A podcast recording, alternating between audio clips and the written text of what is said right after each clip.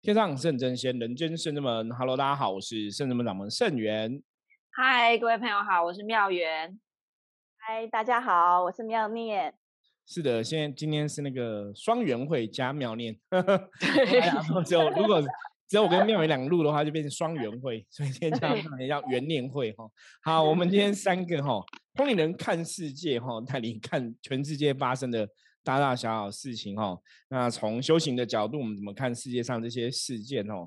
坦白讲，有时候你真的很专注去关心国内外大事哦。我一直其实我从小就会关注国内外大事，因为我从小小时候其实就是跟阿妈没有，因为我阿妈以前就是都听台语嘛。哪里有？对，台语就是我就会跟他一起看电视，其实是看电视。然后，因为电视有的是国语啊，以前哈有时候看过国语新闻，我就会翻译台语、台语、台语、台语给他听，就跟他讲。所以我很小，我记得六七岁、七八岁吧，我就会跟他啊，都会跟阿妈没有中午都跟阿妈一起看新闻啊，然后就跟他聊天呐，或者说这个新闻讲什么啊？因为我们小朋友，我们一定是看国文的，就国语的中文中文的，所以就会我我觉得我后来在想说，可能是真的小时候习惯，你就会很去关注说。这个世界上到底发生了什么事情，或是怎么样怎么样？那到长大之后，是因为长大之后我有接触大众传播，就是接触这种传媒的哈科系，你就开始会知道说要关注世界的局势。那因为我本身对什么气化行销是比较有兴趣的，所以本来从以前学生时代，你其实就有很多阅读啦。你看像早期，我听过像那个是艺人张小燕呐。因为他们是做演艺圈嘛，我那时候有听过新闻，是他家在每个地方都有电视机，就是到处都有电视。因为后来接收资讯，对对对，早期是因为只有三台嘛，哈，只有台式、中式、华式的时代嘛，他你你的资讯来源就有限。到后来资讯是有第四台啊，有很多有线电视出现之后，就接资讯很多嘛，包括网络的时代的进步。所以那时候我就听说，他就是家里有很多电视都在播播一些消息，他走到哪里都可以注意资讯。那我觉得这个不光是不单单只是你是做媒体的工作者，甚至我觉得只是你在做这个任何行业，比方说你是创业的老板呐，或是你是在做一个哈自己的事业的创业者等等，或是你职场是跟很多关系很多行业有关系的，我觉得真的去注意这些资讯很重要。像我我们一开始。一开始有二十几岁出社会，后来创业做的是活动行销公司嘛？那你活动行销公司，你也是要去了解各个国家，比方说他们有些案例啊，有些你可以参考的，或是你可以学习的哈，就是会去很熟悉去看很多东西。那坦白讲哈，以前像有时候跟大家聊天，我们都说，哎，如果你这个东西不懂啊，哦，你没有多看书，对不对？你好歹也要多看电视。电视。对，因为很多资讯，其实你真的多看、多听、多闻，吼，你可以学到很多资讯。那这种东西，现在人其实应该感觉会更，呃，强烈。像我自己的小朋友，你看我女儿才刚准备要上国中，她就懂很多东西，可是就是都是从网络上学习跟获得的，吼。所以，我们通灵人看世界这个节目的宗旨，也是要带大家看全世界，了解全世界，去了解这些事情。那当然，全世界事情。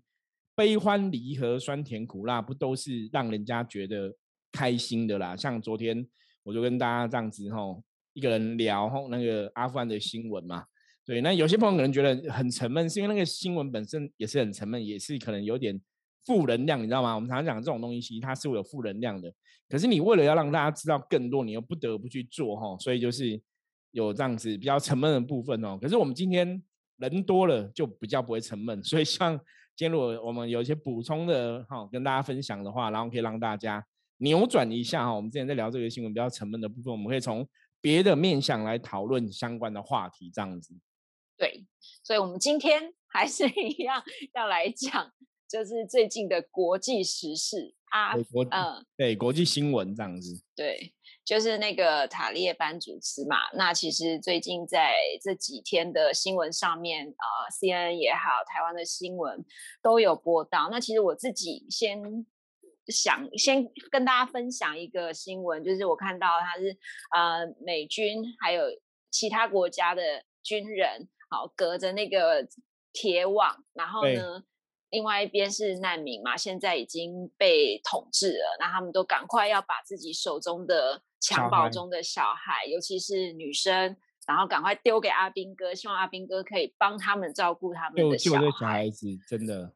对，所以其实我觉得，嗯，第一个是可以看到说，其实当父母亲的人在怎么样母爱这件事情是非常非常的伟大。当我既然已经有了一个小孩了，我就把它当成是我自己的生命一样，我可以自己苦，然后我可以自己嗯备受凌辱，但是我希望我的小孩有更好的生活，毕竟他可能还不到一岁。那我觉得其实这个新闻看起来看了真是真的蛮心酸的，就是既然居然在这个。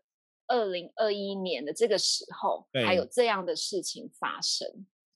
对，因为这个真的会让人家很难过。这我我我觉得天下父母心啦，只要有当父母的，像我自己也是成为父母的人嘛，吼。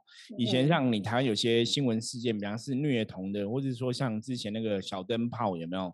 对，头被斩掉那个，其实我们天下父母心，在我们这里立场看，那小孩受到伤害，你那父母真的会俩公，你知道吗？你可能会崩溃。我觉得那是。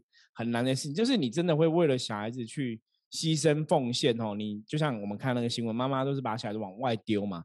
可是基本上其实那是很可怕，你知道吗？因为有小孩子其实在这过程中其实会受伤。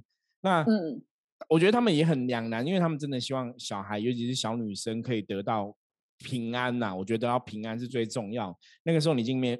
你只会想到说要怎么生存下去哈，因为毕竟那个我们从新闻媒体上接受到的资讯，大家都知道神学士哦，塔利班他们这个组织，神学士他们也讲说，他们不是民主国家，他们是奉行伊斯兰教法的哈的种族，然后他们对女性的不尊重哈，对女性的贬低哈，打压，甚至是。一些我觉得那就已经叫霸霸凌了，或是一些很夸张的一些事情，其实全世界都知道哈，举全世界都了解，所以其实看那个，我们真的都会替那边的妇女哈担心，就是哇，你知道那个其实很可怕，那真的每天你要活在恐惧之中，到底要怎么活哈？所以我昨天跟大家聊是说，也是从这样的新闻去内观自己嘛，叫大家说，你真的要珍惜你现在在台湾拥有的一切，珍惜你目前拥有的一切哈。讲难听点，我们再怎么样的苦，再怎么样的困境、困难，跟他们比起来，我们真的幸福太多了哈。我们现在妇女，你好歹你走在路上不用去穿那个罩衫嘛，对你也不会说，因为甚至你也不会说，因为你听流行音乐就被打嘛哈。因为他们的新闻昨天有讲过，一个只是听流行音乐就被鞭打嘛，那有有的可能露了脸了或怎么样就被人家开枪打死嘛。你这那个真是你。很难想象啦，所以，我们今天其实也是从这个部分来跟大家聊聊这个，这也不特别算男女平权呐，可是我觉得有一些可以值得大家讨论跟思考的地方。嗯，对啊，其实呃，我觉得刚好不知道是是最近什么样的能量场不一样了，就是对于男女啊、种族啊等等这些事情，越来越被。大家所探讨看到，包含在这一次的奥运哦，东京奥运上面，其实也有很多的女性选手。那我看了一个新闻，就是在于那个呃，一个马来西亚的跳呃跳水女将。那其实她代表国家去参加比赛，其实是一个非常非常殊荣的事情。可是因为她是女性，那因为呃，大家也都知道，就是泳装它其实是非常的贴身而且裸露的。在在啊马来西亚这个国家的想法里面，他们会觉得说啊，女生她不应该这么的裸露，而且是透过转播到全世界都被看到。那我觉得其实呃，在整个转播的过程当中，他就被马赛克了，整个人就马赛克起来。哦，所以其实我觉得呃，在奥运这件事情，它本身就是强调一个是选手的力与美。在动作上面挑挑战极限，在跳水上面，我们怎么样在透过二十公尺、十公尺的跳板上面跳下来，我还能展现出很多的动作来展现它的张力。可是当这件事情全部被马赛克起来的时候，你看到的其实等于没看，你只是看到最后一秒它落水。那我觉得其实这都是去嗯，将一些很健康的事情都转换成好像有色的眼光，或者是不太健康的。视野在看这件事情啊，其实还蛮刚好。今天要讲这件事情，我就想说，嗯，其实真的虽然是文明的地方，虽然还是一个很先进的二零二一年，还是有很多的事情，其实还是发生在我们的周遭周遭里面。对，这种这种平男女平权议题，我觉得真的有些时候你很难讨论。可是这可能真的跟国家的风俗民情习惯有关系啊。因为你说像马来西亚人，他们觉得这样子太过于裸露嘛，哈。我记得在奥运之前也有那个新闻是讲挪威女子沙滩手球国家队，哦，因为以前那个女子打沙沙滩手球是基本上之前都是要穿三角裤。那哦，真的。对，就是规定都是以前的比赛，那种沙滩手球，女生都是穿三角裤，就是有点像比基尼，你知道吗？然后他们这次的新闻之所以冒出来，就是说他们这次就是整个国家队哈，他们集体他们不穿三角裤，他们就穿一般那种短裤就对了，然后就穿短裤去打，那有就被罚款了哈，被罚了将近快五万块的台币这样子。可是他们那个国家队教练也支持他们，这个其实也是在讲就是。女性为自己争取权利，因为他们觉得穿的那个比基尼的三角裤其实是不舒服的，比方说是不是卡到还是什么之类的。对，比如说我们像对，就是会有这个问题。然后，那你这样打的话，其实是不舒服的，而且可能会有裸露的危险呐。那所以他们就是穿短裤这样子。对，这他们也是在争取说不要过于裸露。我觉得那是跟整个国家的有关系，甚至说有些人，因为他们觉得这个是以前要穿。比基尼那种三角裤是男子定的规矩，对我觉得这也是从另外一个层面来讲，就是有些人我觉得是看运动的项目，然后东西是你是不是这样这样？因为理论上来讲，你说有穿泳装嘛，好像就是一个很合情合理的状况状况嘛。那你是打沙滩手球穿比基尼，就好像有点。怪怪的，你知道吗？对，所以他们就觉得你这就是男生的那种，也许沙文主义或什么，想要去看那个裸露的女体还是什么的。所以他们现在其实国外的很多手球队，他们开始也在哦鼓鼓吹，就是要穿短裤。就是我觉得这也是现代人一个女权的意识抬头啦。嗯，就比较不一样的风俗民情。可是如果对比到阿富汗，又更不一样了。可能就是不行，我们都要蒙面起来录 podcast。对，如果没有蒙面，马 上那个走出去可能被枪毙了。我觉得那真的是 太夸张了，那真的是你很难想象。不能讲太夸张，也许在他们的国家有他们的这种信仰或怎么样，可是那真的你很难去理解跟想象的一个真实事件呢。对啊，因为其实很多现在网络很发达，所以大家有一些女性同胞们还自己拍了 YouTube 的影片求救，或者是。找各大媒体，赶快把这样子的资讯让全世界知道。希望有啊，美国也好，或者是各个国家的人能够伸出援手来救援他们这样子。那我觉得，其实从这件事情上面，我也想到一个，就是哎，好像今年二零二一年，除了延续疫情的议题之外，我们发现这一些啊，比如说像印度这个国家，然后阿富汗、巴基斯坦，或者是就是好像。觉得他们一直很不平静，那我也发现他们一个共同点，我没有任何意思，其实不是说种族歧视或者是啊去对立一个肤色黝黑的状况，但好像发生这些事情的国家，第一个肤色都还蛮黝黑，而且他们都有自己的宗教信仰。那既然在这么有宗教信仰的呃前提之下，为什么还会发生这样子的事情呢？我觉得其实还蛮好奇的。其实从从能量角度来讲，我觉得我们可以从能量角度是来解析啦。我觉得这也是通灵人看世界，我们从通灵的眼光里面去看这个事情发生哦。你当然说，如果说从佛教的角度来看，佛教讲因果轮回嘛。对，就是有所谓业力的问题。比方说，你会投胎在这样一个比较困苦的国家，或者像非洲的伊索比亚难民等等，他们都是皮肤很黑嘛，对，非洲人这样子。他说，你在这些国家出生，通常有可能就是前世今生，你可能前世真的有做一些比较不好的事情，能量比较低频，所以你就到能量比较低频的国家去。吼，这是从佛教的因果轮回的这个概念来看。那我们如果现在对我们，我们对信仰了解更多哈。我们从能量法则来看，我觉得那是一个能量的惯性。我举个简单例子来讲哈，就像我们是黄种人嘛，黄皮肤的人，对。我之前曾经有跟大家分享过哈，我说能量的世界哦，能量世界里面，基本上越上层的能量，它是越光明的，它是越亮的，可能是金色，可能是白色，就是越上面其实是越来越亮，可能趋近于整个是白色的。世界这样子，所以在我们讲白色这个能量的特质的跟白色有关的神有哪些？来，我们请妙念来回答。白色，白色哦。对，考试你知道，马上考试。对，菩萨，观音菩萨是白色哦。我们讲白衣大士，白衣大士。对，还有呢？要是金木算吗？对，要是希望要是金木哦，西方属金哦，颜色以白色来象征哦，没有错。还有一个，还有一个很重要，玉皇大帝吗？玉皇大帝是金色。一个道主啦，到了大天尊，咱帮你解答。你想太久，这样子不 行，扣分。好，到了大天尊，颜色也是白色哈，就是道主的颜色也是白色哦。那好，我们我们讲嘛，以这些神来讲，你看他们代表颜色都是白色，因为是最亮的世界，白以白色来象征哦。那你如果对应人类世界，坦白讲哦，你有没有发现白色的人种基本上是比较强权跟强势？白人也比较进步，对体力、体能很多东西，好像能量都比较抛的比较强，有没有？所以他们都是，就是如果以这样子能量角度来讲，白色是属于比较强。可是白人的种族，你看他们年纪会，他们又会衰老比较快，你有没有发现吗？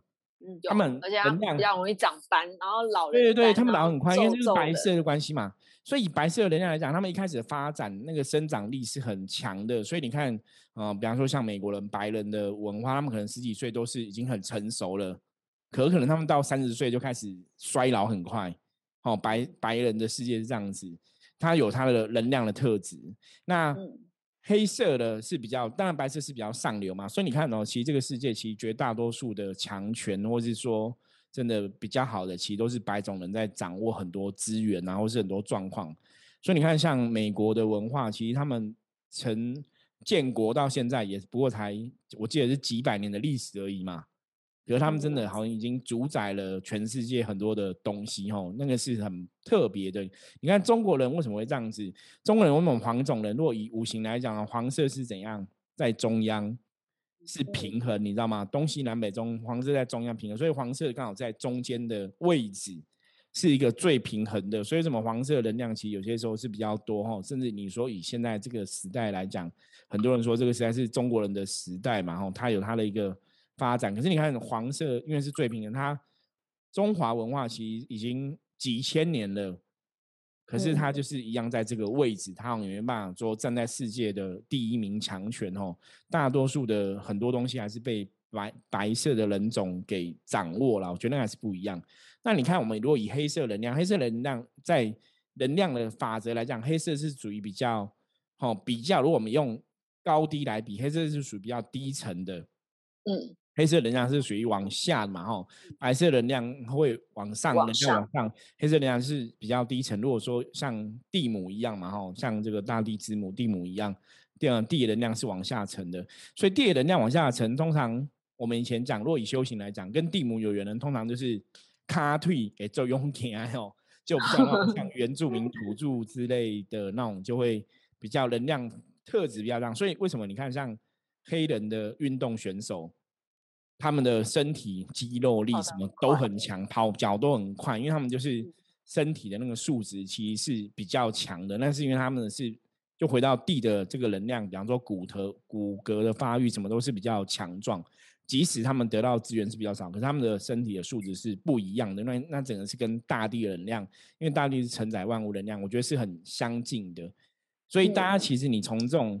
这是之前我在研究能量，讲说，那最上层能量是白色，最低的是黑色，是不好的什么的。那你去看，那对应到我们的身体的，哦，我们讲皮肤的颜色来讲，哎，你会觉得好像真的有一些道理关联度在。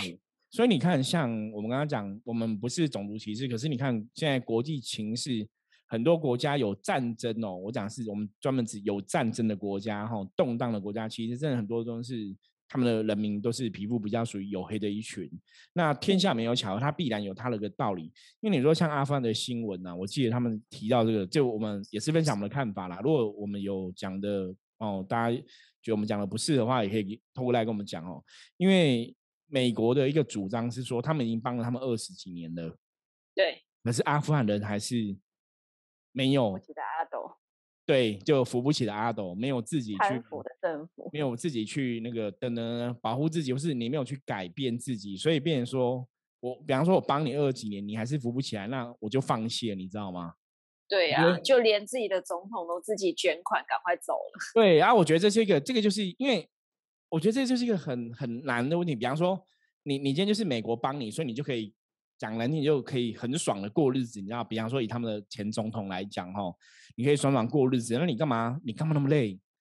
有人帮你耶，有人给你给你吃，给你住，有人保帮助你保护你的国家，你干嘛自己保护自己的国家？那我觉得是这个地方人民，也许大家都已经习惯，就是我们接受别人的保护。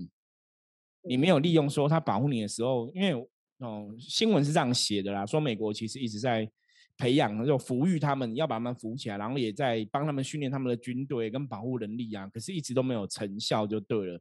那我觉得那个东西，其实我们从另外层面来谈，就是我们我们不去涉入这种国际情势哈，那我们也不是要跟别人在这个 p a c k a g e 来讨论这种东西。我觉得从另外一个层面，如果对应到人世间来讲的道理的话，比方说这个人你可能工作表现没有很好，可是有有个贵人来帮你，可你在贵人帮你这个段时间之内，你应该努力去充实自己嘛，学习对学习哈，可能学习你的技能啊。然后充实自己呀，或是你去加强自己的能力呀，因为贵人可能有一天会离开嘛。对。我觉得阿富汗事情就这样，他们就觉得反正贵人在帮我，我就可以爽爽过日子，我不用我不用努力呀。所以到最后贵人就是放弃，就说你都不努力，那我就放弃了。那你看你放弃哇，你你整个就崩盘了。嗯。所以其实那个有时候认真讲，对，其实他们原来的统治阶级的人，包括他们原来的军队，可能也有责任呐。为什么你会？这个人各个国家不帮你，你就没办法保护自己哈。这个我觉得这个，因为我们不是专业，所以我们就讲到这里就好哈。反正基本上，我觉得这个东西就 是你去思考点，就是在这个地方，就是说，也许我们真的要去思考到说，如果我们今天状况不好，有贵人在帮你的时候，我觉得大家要去学习到这个地方哈，你就知道说我要充实自己，因为贵人可能有一天会离开，可是我当然最后最好是成为自己别人的贵人，对。因为有一句话叫“靠山山倒，靠人人倒，靠自己最好”哈。这句话你看，这句俗语会这样传，一定有它的道理嘛？不然为什么大家都这样传？因为真的你会发现，人生到最后，你还是要靠自己。可是你靠自己的同时，基本上来讲怎样，你还是可以请神明保佑。我觉得神明是永远不会背弃你，就是你靠神，神不会倒。可是通常大家靠神的时候，大家会怀疑神，你知道吗？所以就会觉得神明背弃你哈。我举个简单例子，以前最多就是那个啊，六合彩大家乐的时候有没有？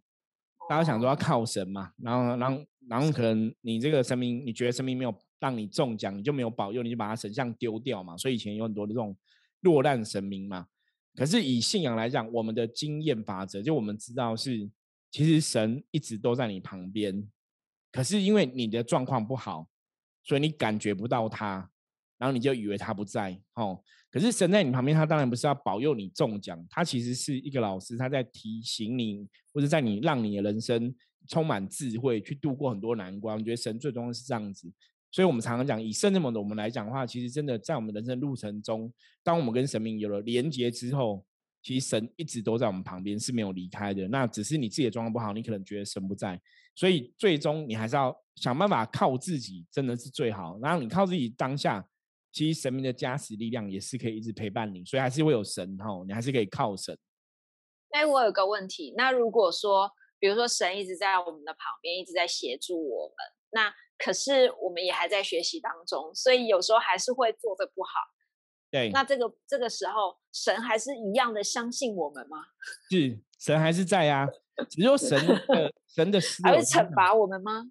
不 会不会，神不会惩罚。神的思维哈，我们讲过说，神的思维是站在比较高立场来看，什么意思？神知道说，人类是必须经过事情之后，你才会学到东西。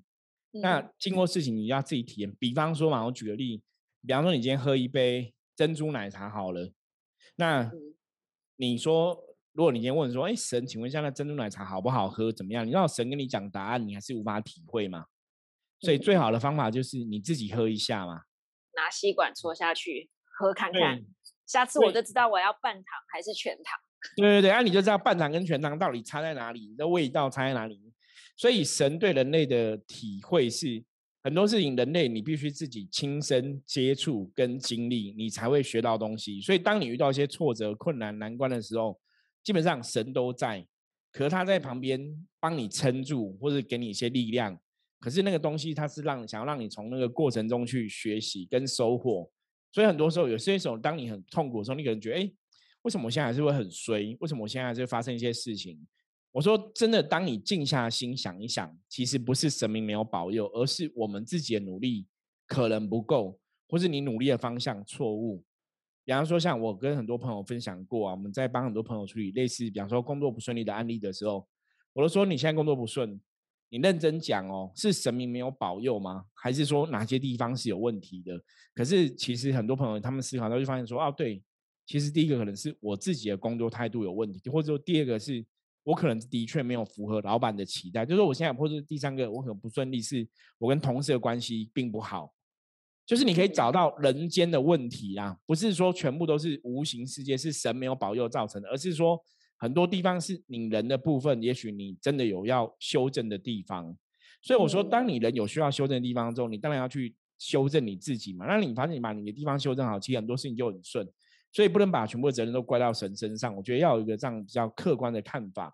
今天除非假设说你真的人都已经做了一百分的努力了，还是不顺，那可能就是神明没保佑，我们可以来质疑神嘛。可是通常你会发现，到最后其实是，当你只要改变你的作为、跟方式、跟态度之后，其实人生就不一样。我觉得有像这么的我们来讲，就最真实。因为像我们的确是跟神明会比较多感应，没有错。可是，在早期我们对神明感应还没有那么强的时候，我们那时候也是很单纯就相信神嘛。那以前我早期很多时候，我就觉得工作不顺利啊，财运不好啊，很多事情不好啊。可是人家说，那你相信神？我说我相信，我觉得神都在我旁边，所以我怎样？我还没有垮，你知道吗？就是努力做。对你，因为你还是可以努力嘛，你还没有垮嘛。那什么叫做垮？我说今天是，除非你把头脑都想破，然后你手脚全部都断掉，你也没办法去捡垃圾了，然后没办法捡破烂过日子，那可能就是神真的离弃你。可是今天只要你还有一口气在，我觉得神都会陪着你。所以最重要还是回到自己，自己要努力，然后我们再求神明帮忙，那个力量就会更大。所以其实我觉得，如果呃刚好有。大家观众、听众朋友听到这一集，我觉得也是一个蛮好的收获。就是当你在一个呃自己觉得是在劣势或者在低潮期的时候，可能还是要帮助自己。哦，不论你是有宗教信仰也没，或者是没有的话，其实你也要能够帮自己鼓励啊、打气。很多事情是先从自己的呃出发心或者自己的想法里面去调整，先不要把个问题是归咎于说啊。我觉得是那个同事，他真的说话都很不好听，所以我不喜欢他。我觉得很多事情是我们要先往内观，就是先去看自己到底在这个过程当中改变了什么。那我觉得也许这样子能够慢慢慢慢的去，第一个是打开自己的心，就是可能同事之间并没有这样的想法，是自己的想法牵绊了自己，然后导导致于在人际关系上面也出了出了一些问题。那我觉得，反正是人都一定还是在学习的过程当中，都还是有机会去调整的。对啊，其实我觉得，就像师傅昨天也是有提到说，嗯，我们现在这样在台湾过这样的生活，真的是非常的幸福哈。那其实我也是从那个疫情爆发之后，还有就是这几年呢，我也有一个很大的感触，说是不是真的就是。以前一直很很难想象说末法时代这四个字到底会是一个什么样的样，因为其实几十年来我们都过着一个非常平稳跟安逸的生活，可是反观这几年，从气候开始暖化变迁之后，整个大地能量开始变得不稳定之后，就发现说一年比一年就有更多的灾难或是疫情发生，对，所以我觉得说。看看别人，再看看自己，所以我是因为刚刚妙也提到说，我们其实要反观自己，就是随时往自己的内心来去求探，说今天面对这样一个大环境的改变，那我要怎么样去平衡跟稳定我的情绪跟能量？我是不是真的能够是让自己处在一个稳定正面能量的那个情况当中，甚至于可以把我们的正面能量可以发挥出来，去影响周遭的人？因为就像师傅讲，我觉得台湾是一个宝岛，可能因为我们这边住在台湾宝岛上面人，大部分的能量都是比较善良的。那我也是希望说，我们台湾能够把这个善良的能量能够扩大到国外去，或者是说对岸，因为其实对岸毕竟也是一个集权国家嘛，我们也是希望说他们能有跟我们一样的自由跟快乐，也是希望这一天能够早日的到来。对，所以其实我们。在这今年也办了很多场，这样子就是呃百万声佛号，就是把这样子的能量回到回回馈给全台湾的人民嘛。那我们也希望就是参加的朋友也可以透过观想的方式，也可以再把这个能量往外打到全世界，让全世界就是这种灾难啊、战争啊这些妇女受到迫害啊等等的议题能够越来越少这样子。那我觉得其实。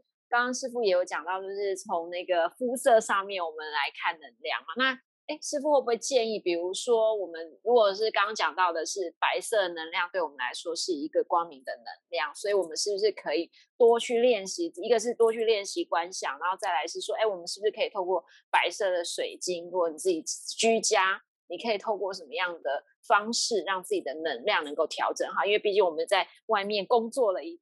好一整天了，都很疲累。那回到家，我们能够怎么样帮助自己恢复自己的能量？你妙妙人问的非常好哦。其实像我们讲 练功来讲哦，因为白色是属于比较高频的能量体嘛，就是比较高等的这样子哦。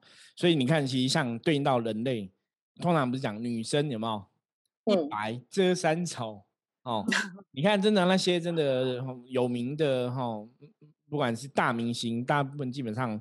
你只要皮肤是比较白的，你通常都是有一些先天的优势，就比较吃香啦吼。那当然，你国际上的一些 model 有一些是皮肤较黑的，他们有他们的舞台嘛吼。可是通常真的，通常是白人，就是你皮肤比较白，是在很多的时候是比较吃香的吼。好，那你说要怎么去练功哈？以前早期吼，像我以前早在学这个能量的时候，其实白色的光吼，通常是你要去观想。我们曾经讲过嘛，哈，以这个施法来讲啊，你在运行这个能量、运行这个法力的时候，其实透通常是透过观想，所以白色能量体是最好的一个哈，帮忙我们本人的话来讲，可能就是属于净化的部分。所以，比方说像刚刚妙讲说，如果我今天上班一整天回家之后我很累，我要怎么去观想能量净化我自己？哈，那通常简单的做法，如果说各位朋友你有打坐习惯的话，有的很简单的话，你可能打坐你就是。放轻松，正襟危坐嘛，哈，然后你观想那个白色光从自己的脑袋有没有，从自己的头上慢慢进入自己的身体，哈，那白色光进来之后，你就观想自己的负面的情绪、负面的东西，从自己的脚底板或是手的四肢，哈，这样子发射出去，就是消散回到大地的怀抱，回到这地上，然后被大地的能量吸收，哈，所以要观想白色光慢慢从头这样子慢慢慢慢进来。可能到脖子，可能到肩膀，然后肩膀就会放松，然后到你的心脏、心轮这边，就一直这样进入你身体，到最后观想到自己的全身变成像白色一样亮，哈，就整个发光，像白色这样子，整个亮起来，这是一个非常好的一个观想方法。那大家其实也是可以多做这样练习，然后把黑色的能量给好代谢出去，这是最简单的一个方法了。就是透过白色的能量，那当然在做这个观想的时候，你也可以呼请嘛，哈。圣真门的观音菩萨，对，呼请圣真门观音菩萨，因为观音菩萨本身的能量是白色的光芒嘛，呼请圣真门观音菩萨给你加持吼，然后护佑你的平安啊，或是帮你做结界啊，都会有很大的帮助吼。那如果大家不会去观想的话，其实是可以从慢慢念佛号，比方说我们就念南无观世音菩萨的佛号。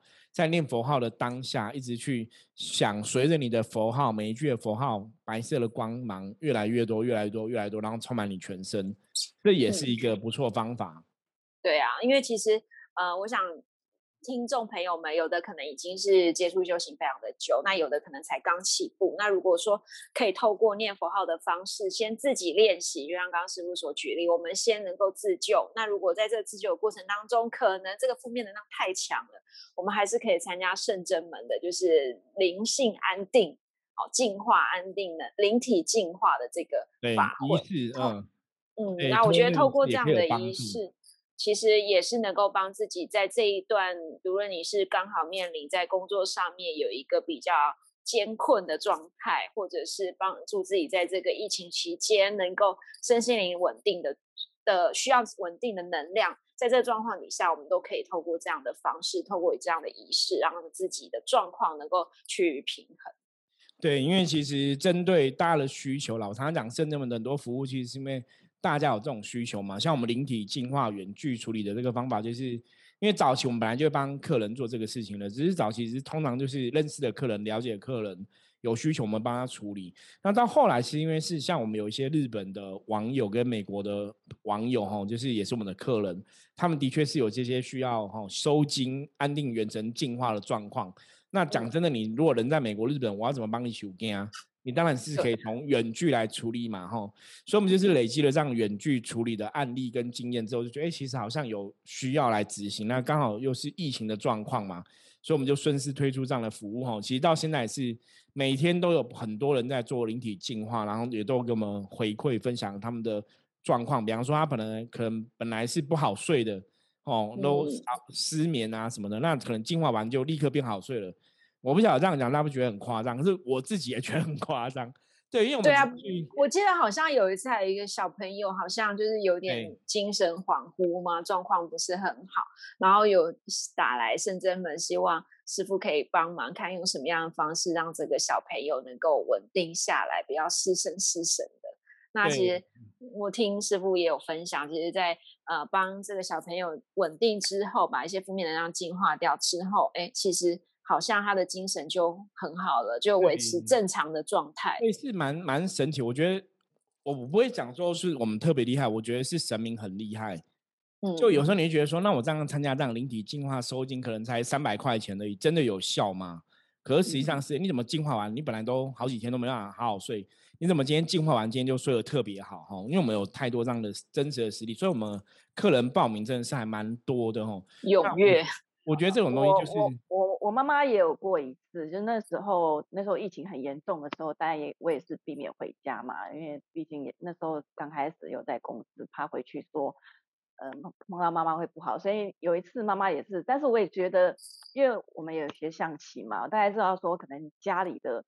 环境地的能量不是很好，对，所以还特别交代妈妈说要念经，但是她还是就是就是没念了，没念到，大家知道他状况不是很好，所以就也是报名了，帮妈妈报名了这个远距的那个净化灵体，对，那也是做完了之后，当然也是把他身上的一些负面一些状况清理掉之后，后来他就晚上就会睡得比较安稳，也比较不会胸闷。对对啊，我觉得这个是真的门神真的很厉害，所以如果大家有有需要的话，也可以参考一下哈。我们连接是在下面这样净化灵体的部分哦。好，那我们今天跟大家一样，通灵人看世界哈。我们从这个男女平权哦，女权意识的抬头哦，提到一些。状况能量法则里面白色能量、黑色能量、黄色能量的不同差异哈，那提供给大家参考。如果任何问题的话，想跟我们讨论的话，也欢迎加入圣智门来跟我们取得联系。那我们今天分享就到这里了，我是圣智门掌门圣元，我们下次见，拜拜，再见。